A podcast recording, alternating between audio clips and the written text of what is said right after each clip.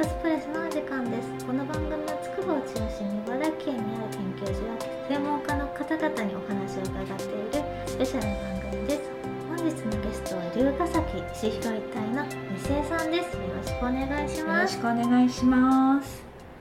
では早速簡単に自己紹介をお願いしますはい。えっと龍ヶ崎で、えー石拾い隊として活動しています。5年ぐらい前にあのうちの息子がですね、石に興味があるということで、それでこの石なんだろうっていうところからあの活動が始まりました。はい。そうなんですねお願いしますはい、よろしくお願いします。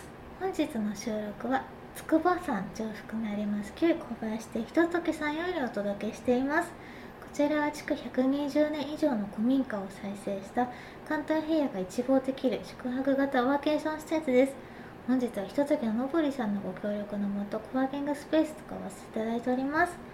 西江さん本日初めてお越しいただきましたが今日は景色いいですよね。すごいですね。天気で、はい。あの遠くまで見えますね。すごい。見えますね。すごい。その筑波山の近くの山がくっきり見えててあの一軒一軒お家もくっきり見えるぐらい今日は天気がいいですね、はい。はい今筑波山の紅葉も綺麗ですよね。そうですね。もみじとかカエデが自分で思ってたより多いなってびっくりしました。はい。ぜひ皆さんも宿泊やコワーキングスペースのご利用をおすすめします。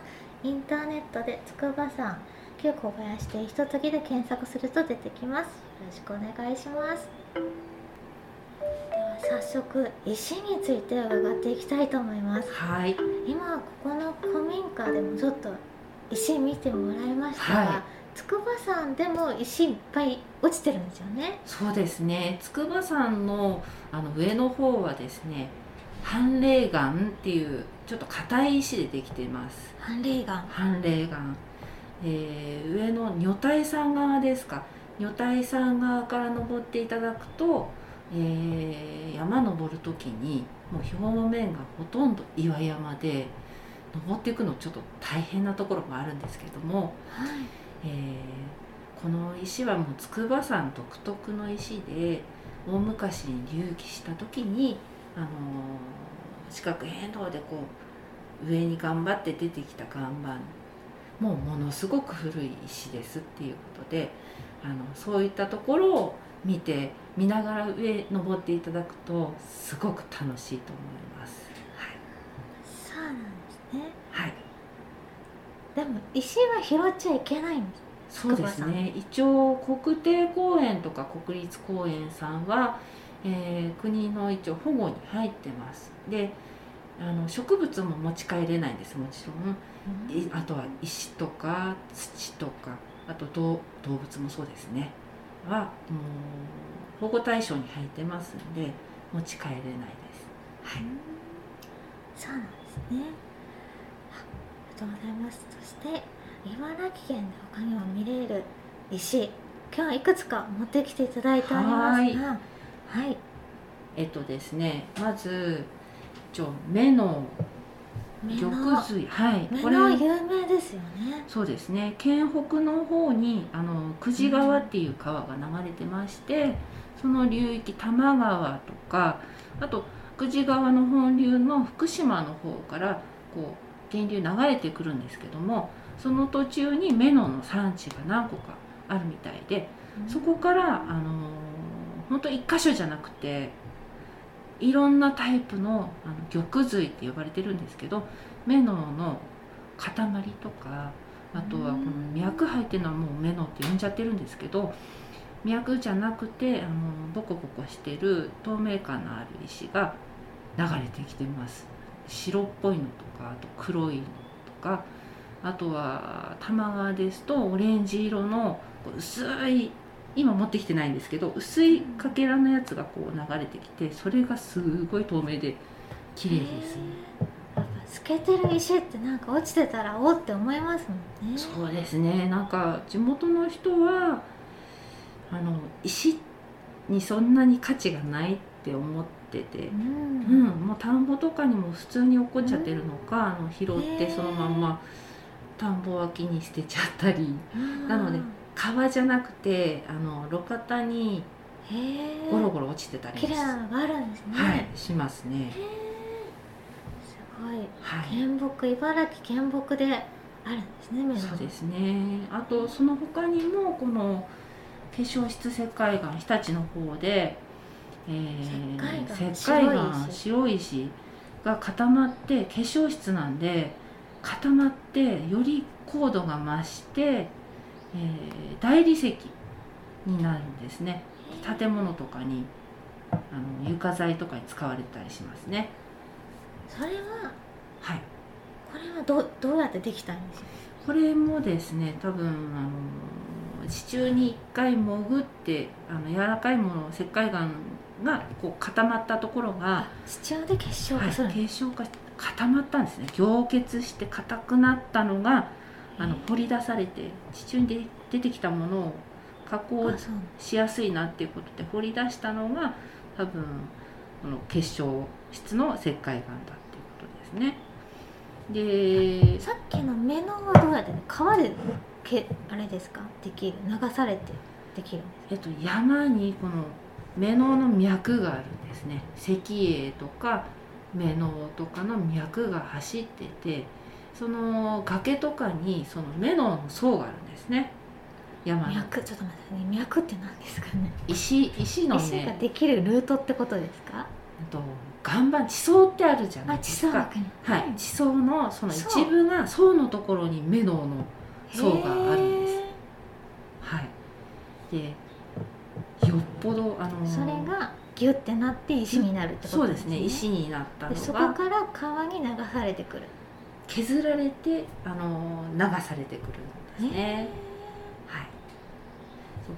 こういう石があるところはあのこの他にも硬い石が周りにあるので削られてお互い削り合って剥がれ落ちてで川で流れててどこどんどんどんどん硬い石と硬い石がぶつかって丸まって最終的には海の方でこのちっちゃい丸い石になって流れてくるんです。じゃあ海の方に行けば行くほど丸くコロンとしたのが拾える。はいそうです。そうなんですね。はい。へなんであのーもし拾っちゃダメだよっていう地域もちょっと看板出てたりして拾えないもうここ入り入れませんよ立ち入り禁止ですよっていうところ以外だったらあのー小さい川の支流とか久慈川みたいなあのそれこそ大人さんと一緒にお子さんだけで採取しに行かないでえうん。あの親と一緒になるべく採取しに行くっていう形であったら安全に拾えるかと思います。うん。はい。確かに拾える場所かどうかってちゃんと事前に確認してってそうのがですね。大事ですね。今はもうインターネットでうん。確認してどこだったら拾えるよとか、あとはもう気になった場合だったらもう、うん、その自治体ですとか、あとは川を管理しているところに一応確認をしてもらって、うん。それから拾いに行ってもいいと思います。確かに。そうですね。分かんなかったら自治体か河川事務所に問い合わせですねしてって。それはい大事ですね、大事ですね。はい。こちらは何の石ですあかこれがですね、経過木って言いまして、経過木はい、木の化石になります。木がこの木の、すっごい重いですね。はい、木元は木なんですよね。元が木石みなんです。たいだけど。この中に、はい。あの石英質の形質っていうのが中に入り込んでガラス状に固まって、まあ、石石と同じになっちゃうんですね。化石っていうよりもほとんど石なんですけど、はい。はい、もうそのまんま木の状態を残して、えーこれだと真っ黒にもう炭化しちゃってるんですけど、うん、炭化した状態で多分固まったと思うんですね。うん、こういうものがやっぱり久慈川流域にあるみたいで、これははい、転がりながら石があの川に流され海に流されながらちっちゃな微粒子が付着してってってことですかね。木に木に石のあもうもう地面の中で、あのーメノのできる時とも同じなんですけどはい。中に形質がんあの形質がんって言ったら全部水晶もそうなんですけどその水晶の元みたいなのがこの中に入り込んでってうーん。うん。で水晶だけだったらあの水晶の結晶ができてできるんです。で他のものがこう混じったりあとは木のこの朽ちたものが層になって地面の底にこう埋蔵されると他のものが浸透してあのーまあ稀にですけど目のみたいになっちゃった木とか。そんなのもあるんですそうなんかです。経過木の中でもうん。付着するものによってどういったけあの結晶化する形が変わってくるんですね。そうですね。いやー面白いですね。オパールになっちゃう木もあるオパしールオパールって日本でできます？はい。それがそうなんですか？は火山列島なのでい。実はオパールが取れるんえです日嘘！本そうなんですか？取れるんです。えオパールって火山列島なら取れるんですか？火山列島はあの条件がそもそも揃ってるとオパールは取れるんですね。産地もちょっと本見ながらとかになっちゃうんですけどはい。なかなかあのそうですね。数多く取れるわけじゃなくて質がそんなに良くなくてもああの各地にちょこちょこちょこちょえこ日本各地にいくつかはあるんですね。いくつかありますね。え茨城県にあります？茨城県はそれがですねない。茨城はない。残念。あんまり出てこないですね。見つかったらやっぱりあのし地質標本館さんみたいなその博物館の方に持ってって、ねそうですね。持ってってそれこそ展示してもらうよそうれなぐらい大ニュースになはいっちゃう、大ニュースになっちゃうんじゃないかなあって思います。にじゃあだからこそ探してみるっていうのもいいですよね。そうですね。探した方がいいんじゃないかってあのうん。思うんですね。もっと珍しい石出てくると思うんです。うん茨城県で拾える珍しい石としたらやっぱりメノウになるんです。そうですね。メノがあの大昔はこれ火打ち石としても使われてたみたいで。火が起こせるんですか？火が起こせるんです。こうこすり合わせた時叩いた時とかに火花が散ってそれでこう火の元を出してあのー藁ですとか火種にこうつけて火を起こしてたんですけどあとはあの出かける人にカッチンカッチンなって時代劇によくあるあれとかあもこういうはい、石を使ってたんで。でそれがもう多分だんだん質のいい石もそんなに取れなくなってきてると思うんですよね。売られてるのはそうなんですか、うん。売られてるのが国産のものじゃなくてもしかしたら輸入してる石。そんなにうなんですか、ん。じゃないのかなって思います。もうそんなにいい石は本当に取れないですねやっぱもうこういう石自体はもう長い年月をかけてできてきたものだから、はい。採掘しちゃったらもうそれっきりってことですそよね。うですね。源流ね、大元のところがもうそれこそあの採取禁止区域になっちゃってたりするんで、まあそうですよそうですね。保護していかなきゃですよそうねですね。無理やり取ってしまうともうそこで終わってしまう、うん、もう限りあるんで、財産ですね。茨城のこれは。もう無理やり取るもんではないですね。やっぱり。はい。えっと石岡でしたっけ？風間でしたっけ？ね石が有名なのは。そうです。あのー玄玄武岩じゃない。花崗岩を、えー一応東京駅とかあとは銀行ですとか、あのー有名なところで大昔あの笠間で採掘した風間。笠間で採掘したあの石を使用してあの国会議事堂もそうかな、あの使ってるんですね。建物の外壁とかあと床面でしたりとか、うん、それであの笠間石は有名ですね。笠間石。はい。有名ですよね。有名ですね、うん、あれも結構珍しい。すごい山？削られてるの？見えますよね。はい、石切山脈って今ちょっとちょっとした有名なスポットになってきてるじゃないですか、あそこも来てはいないんです。あのまんま。そうなんですか、はい、保存して、そうですね。え？違う場所でまた採掘してうん。あの売られてるかと思うんですけど、それってあのストックっていうかいっぱいあるんですか？まだ。それも多分切っても出なくなってしまったらあれでそうん、ねもう終わってしまうんじゃないかなって思います。じゃあ今そういった花崗岩で作られた建物ってはい。すごい替えがないというか価値があるものそうでね。なんですすね。これからどんどん価値は上がるんじゃないのかなっていう思います。ねはい。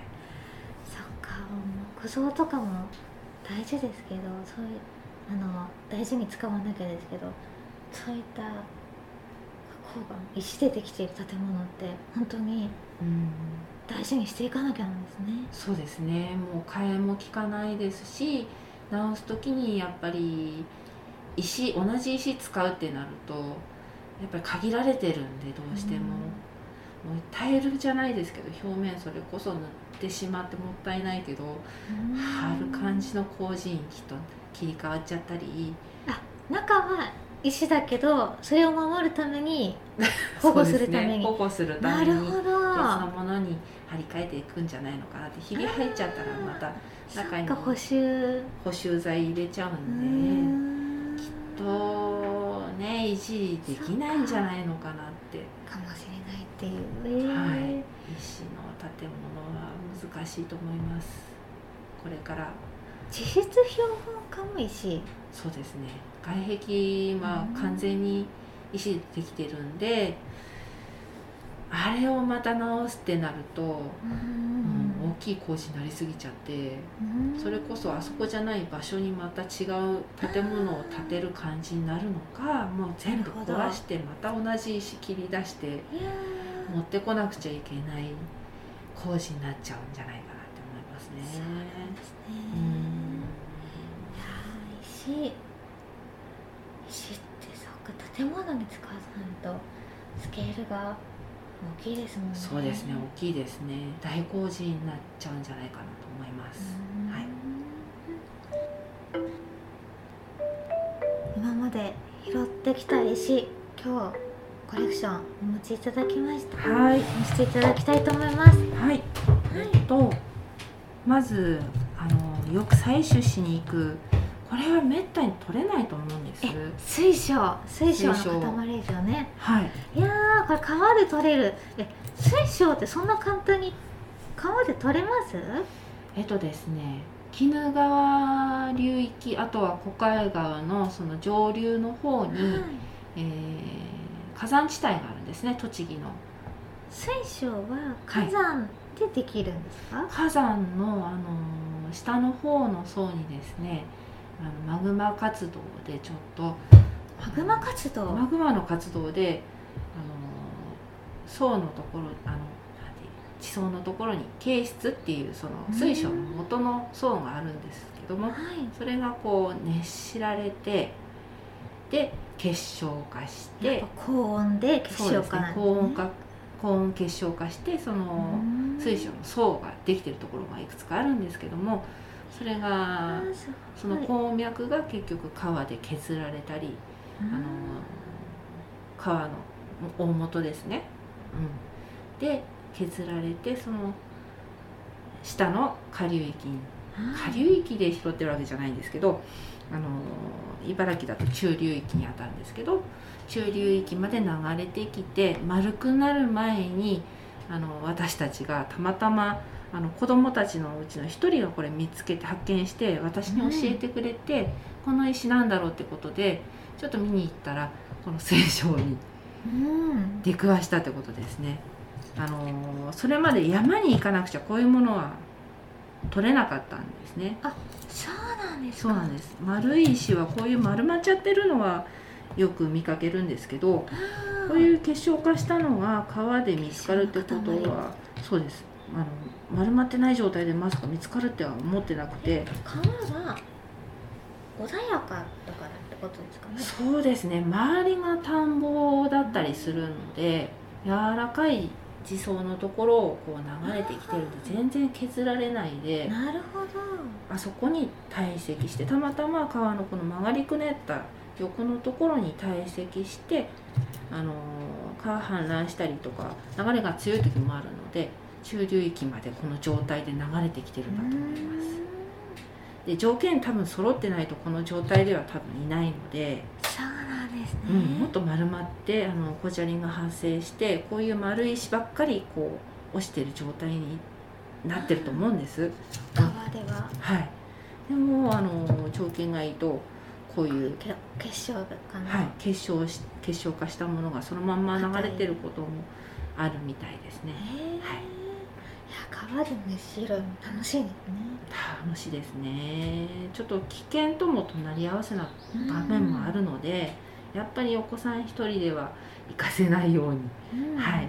大人と一緒に。そうですね。ちっちゃいお子さんはやっぱりどうしてもうん。川遊びして毎年事故が発生してるんで、ありますよね、うん、川で引き込まれたなんてよく聞くんですけどこういう石拾ってる最中とかお魚さん捕まえてる時にドボンって本当落っこっちゃって。うん。うん。後ろになってる時怖いそうです。ね怖いです。もう見てな目離したらもう流されちゃってたよなんていうのは多分そういうことも一つの原因かと思うんでうん。必ず親御さんと一緒にあの出かける際はで絶対目は離さないで。そうですよね。ね。一緒に探してあげてください。はい。うん大人の人も多分一人で行くの危ないからきっと二人以上で。そうですね。いいですよね。なるべくだったらもうあの少人数じゃなくてそれこそお友達とか、そうですね。あの集団団体さんで動いていた方が人の目があるんであの危険ではないですねその方が。気ままに旅しよう。僕らの果て探し。思考回路空っぽにして風の吹くままに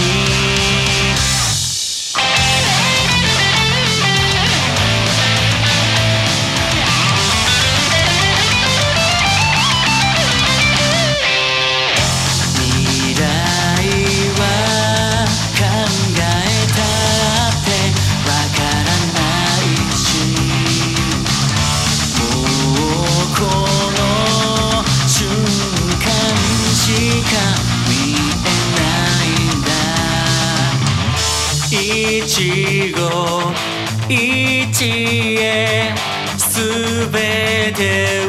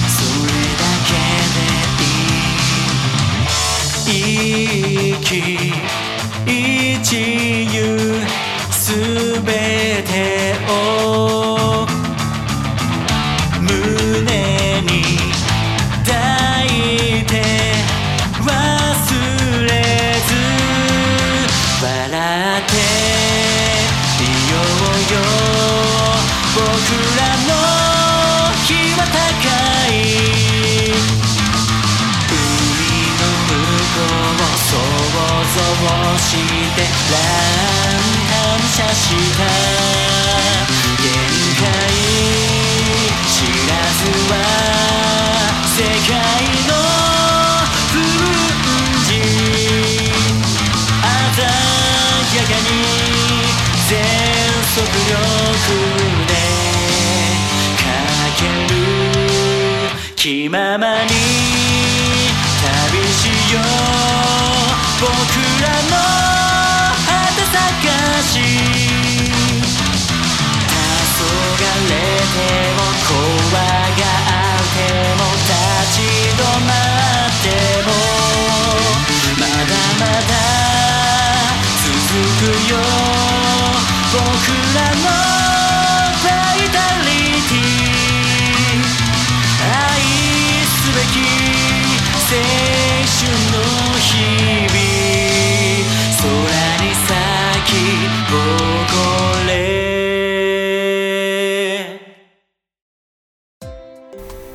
ただきましたのは「ソーソーで青春果て探し」今週もお聴きいただきありがとうございます。